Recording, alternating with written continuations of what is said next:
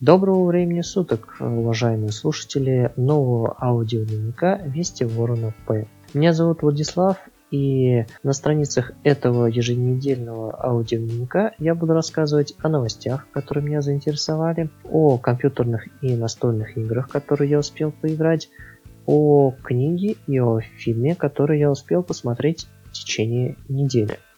Подавать информацию я постараюсь как можно более сжатой форме, поэтому не будем расходиться и растекаться мыслями в приветствии и перейдем сразу же к первому блоку.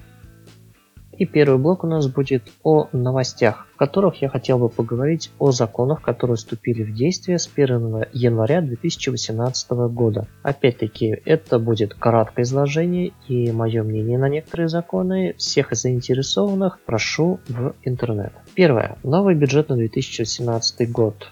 Коротко, все плохо. У нас э, расходная статья превышает доходную. Второе. Повышение МРОД. Все хорошо. МРОД повысился и составил 9482 рубля. Третий закон. Изменение принципа исчисления фиксированных страховых взносов ИП. Никак. Четвертое. Новый порядок предоставления налоговых льгот. Хорошо, так как э, при предоставлении документов, если чего-то не хватает, сотрудники должны э, их найти самостоятельно с одной стороны, с другой стороны, это увеличит время обработки всех запросов. Пятое. Новый порядок закупок у субъектов НСП никак не касается, пропускаем. Шестое. Начало работы реестра коррупционеров. Ура! Мы можем посмотреть на лица тех, кто официально признан коррупционером.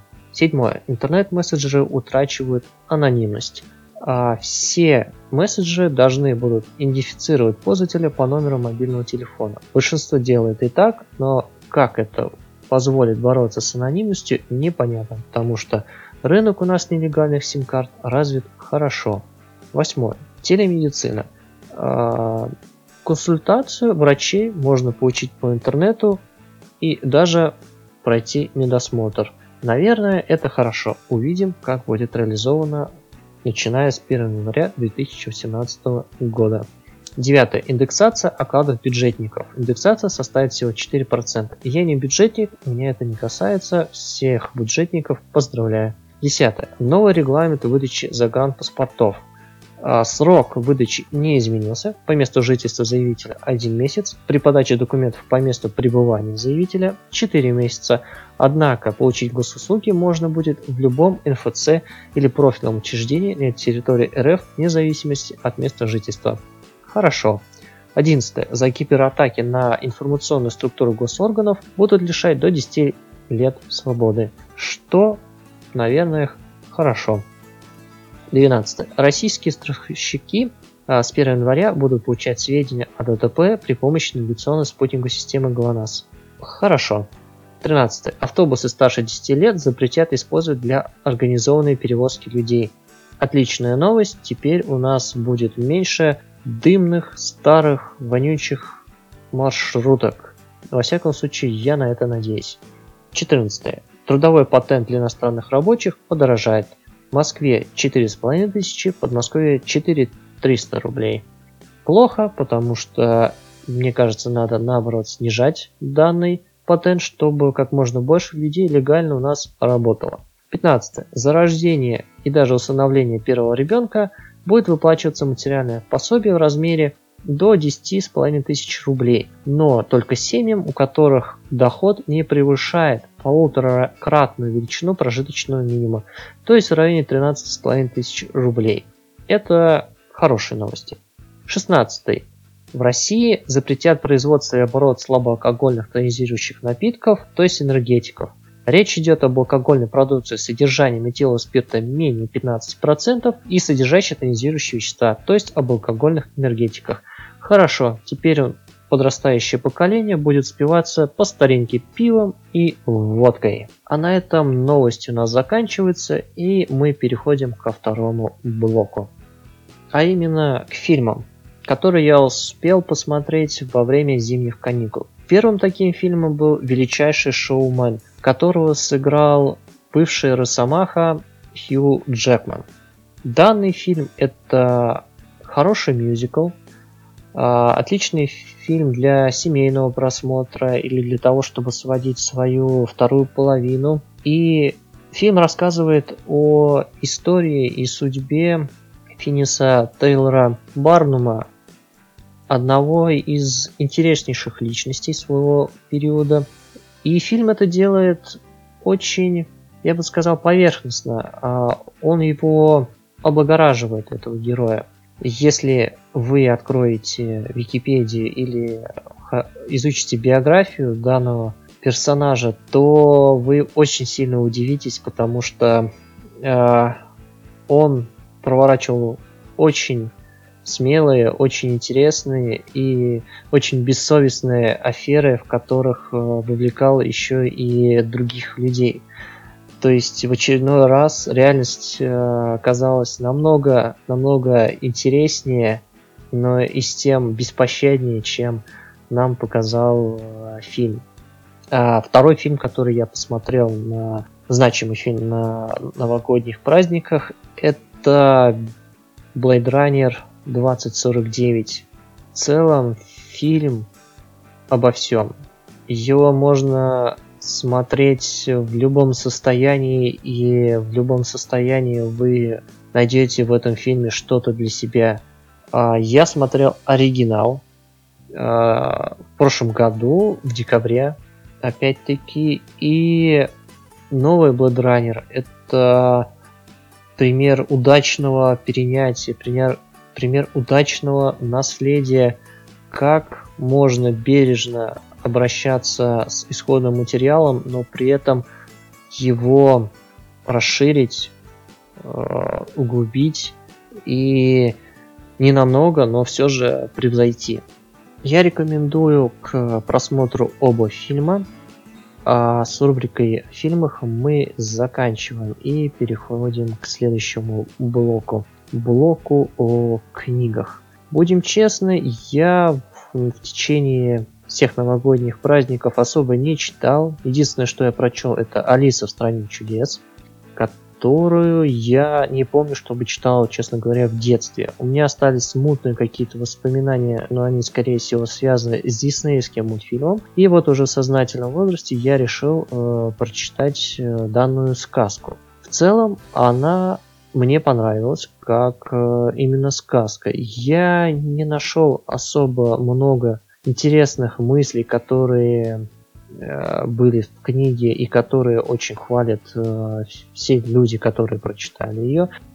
Вполне возможно, что на такое впечатление могло сыграть и мое прочтение не на языке оригинала, а на русском. Но я сравнил э, первую страницу оригинала и тем, что я прочитал, и вполне себе э, понял, что перевод был достаточно близок к первоисточнику. Сказка хорошая, персонажи запоминающиеся, а сюжет и то, что там творится, это прекрасно а, описывается и а, объясняется в конце книги, поэтому я рекомендую книгу, наверное, читать все-таки в детском возрасте, хотя и сейчас мне не помешало насладиться э, рассказом и с книгами мы пока заканчиваем и переходим к нашей следующей рубрике, а именно блоку о компьютерных играх. И внезапно в блоке о компьютерных играх я поговорю о консольной игре, которую прошел за новогодние каникулы. Это Uncharted Lost, The Lost Legacy. А, дополне... Сюжетное дополнение к четвертой части – которая, на мой взгляд, оказалась хуже, чем оригинал в части истории, в части подачи сюжета, в части боевых столкновений. А единственное, что, наверное, получилось также на уровне, это дизайн локаций и э, саундтрек к происходящему действию. Почему так произошло, я сказать точно не могу. Скорее всего, проблема в том, что за качество отвечал уже другой человек, а не тот же, что и за четвертый Uncharted. И это сказывается опять-таки на всем продукте, где что-то где-то не досмотрели, что-то где-то не докрутили. Поэтому игра проходит достаточно монотонно. Она не цепляет э, игрока и не держит его в напряжении. Да, есть какие-то удачные ходы, есть какие-то удачные события, но в целом игра очень скучная.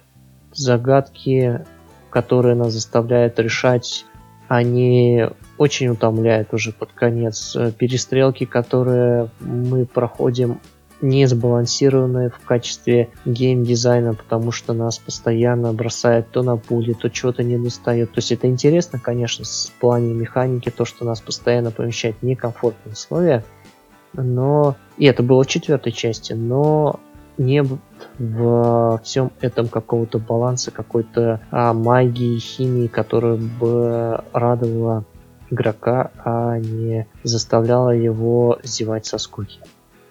И о компьютерных играх мы заканчиваем и переходим к настольным.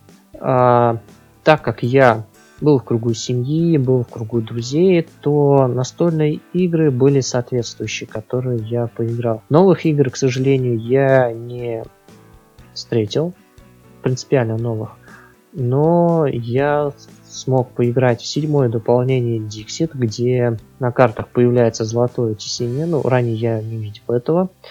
И все картинки все так же прекрасны на картах, которые представлены в Dixit. А э, сам игровой процесс, он прекрасен сам по себе, он достаточен и позволяет насладиться мыслями своих знакомых, взглянуть на них с новой стороны и так далее. Э, мы поиграли в шляпу. Нас э, команду мужчин в очередной раз разделали под орехи команду женщин. В одном случае, во втором случае я играл со знакомыми и было веселее, потому что все-таки э, победитель был не столь заранее явен. Также я поиграл в простые игры вроде Lunacy, 9 на 7 и прочие пати-геймы. А, к сожалению, евро большой игры, которой бы я мог что-то более подробно рассказать, или же не обязательно евроигры, не встретилось. Кроме того, я поучаствовал в одной из ролевых игр, а, которую строил мой друг, за что ему большое спасибо.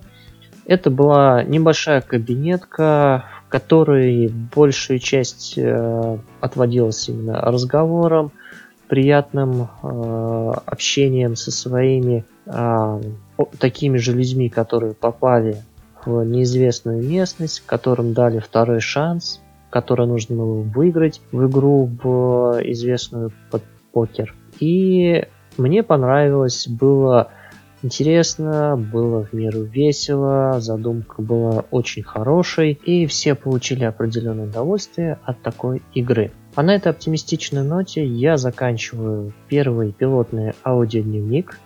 Надеюсь, слушателям было интересно. Желаю всем хорошо провести свою следующую неделю. Всем до скорого, всем пока.